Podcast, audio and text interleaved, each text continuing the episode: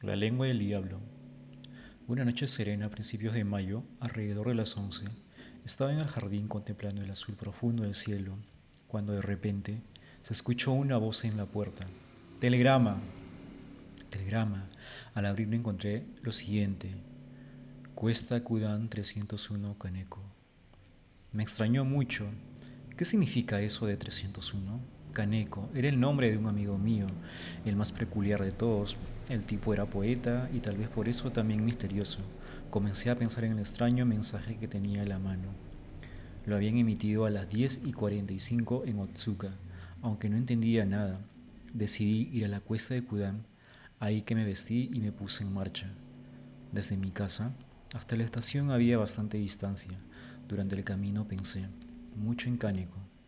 Lo había conocido en otoño, hace un par de años, en una fiesta a lo que solo había invitado gente excéntrica.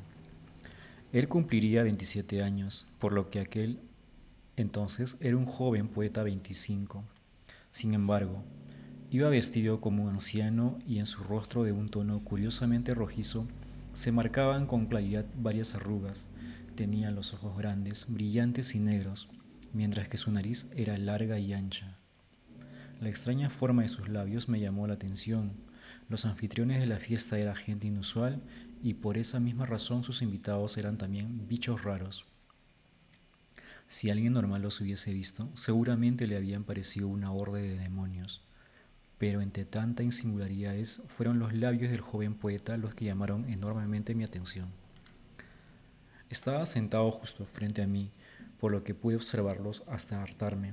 Tenía los labios realmente gruesos, como dos tuberías de cobles de cobre con cadernillo, y temblaban sin cesar. Cuando comía aún era más espectacular. El verdigris de sus labios resaltaba el color rojo de su lengua, el abrir de la boca para tragar la comida a toda velocidad. Yo que nunca había visto a alguien con unos labios tan gruesos, me quedé perplejo viendo cómo comía. De repente sus ojos se posaron sobre mí. Se levantó y me gritó, Oye, ¿por qué me miras de un modo tan descarado?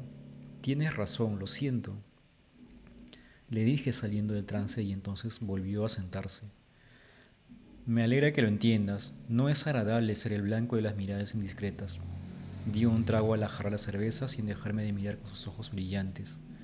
Tienes toda la razón, lo que pasa es que tu apariencia me parece interesante. Sigue sin ser agradable.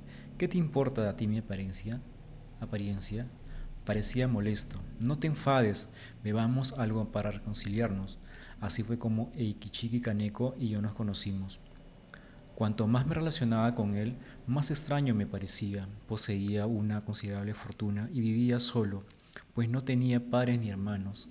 Se había matriculado en distintas universidades, pero ninguna fue de su completo agrado. Nadie conocía la razón exacta de por qué se había decidido por la poesía, ya que Le